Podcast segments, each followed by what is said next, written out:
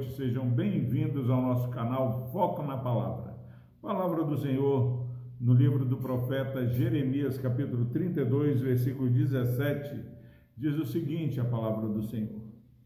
Ah, Senhor Deus, eis que fizeste os céus e a terra com teu grande poder e com teu braço estendido. Coisa alguma te é demasiadamente maravilhosa. Graças a Deus pela sua preciosa palavra. Meus irmãos, nós estamos diante é, de uma oração que o profeta Jeremias faz a Deus. E nessa oração, é, o profeta Jeremias, ele revela quem era o Deus em quem ele confiava.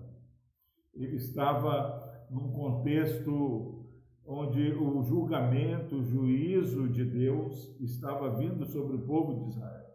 O povo de Israel já estava na eminência é, de serem levados cativos para o exílio. A fome, a peste, a morte já estavam é, sendo é, percebidos no meio do povo de Deus. Jeremias ele está preso porque ele pregou a palavra é, de Deus para o rei, dizendo que esses males viriam sobre o povo de Deus. Povo que Jeremias, é, através da ministração de Deus para a sua vida, ordenança de Deus, fica bem claro que eles ficariam 70 anos cativos na Babilônia. Mas ele preso, Deus dá uma ordem para ele que ele não conseguia compreender. Deus manda que Jeremias compre uma propriedade de seu primo. E Jeremias compra. Jeremias faz conforme a palavra do Senhor. Mas depois de comprar, registrar, entregar a quem de direito que deveria guardar essas, essa escritura da propriedade, ele se derrama diante do Senhor.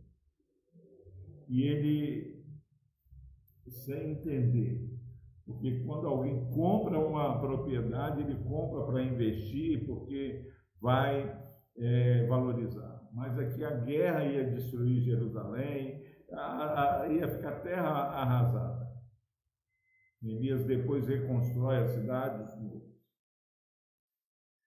Mas Jeremias, ele obedece e agora ele ora ao Senhor. E na sua oração ele revela quem era o Deus dele.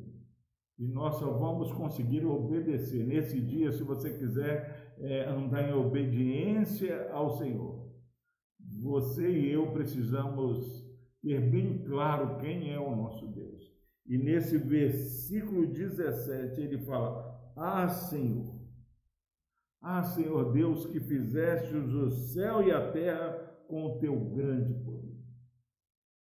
Jeremias sabia que essa ordem, por mais irracional que, que parecesse, era uma ordem dada pelo Deus Criador. O Deus que Gênesis 1, 1 diz: No princípio criou Deus os céus e a terra. Não deixe de obedecer ao Senhor, porque o Senhor é o Deus que criou os céus e terra com o seu grande poder. E Jeremias ainda fala mais: com seu braço estendido o Senhor fez isso.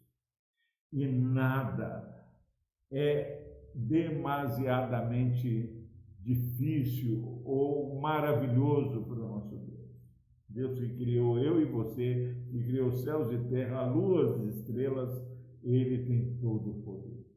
Que eu e você possamos passar esse dia glorificando a Deus em obediência, ainda que não compreendamos, ainda que a ordem não faça sentido.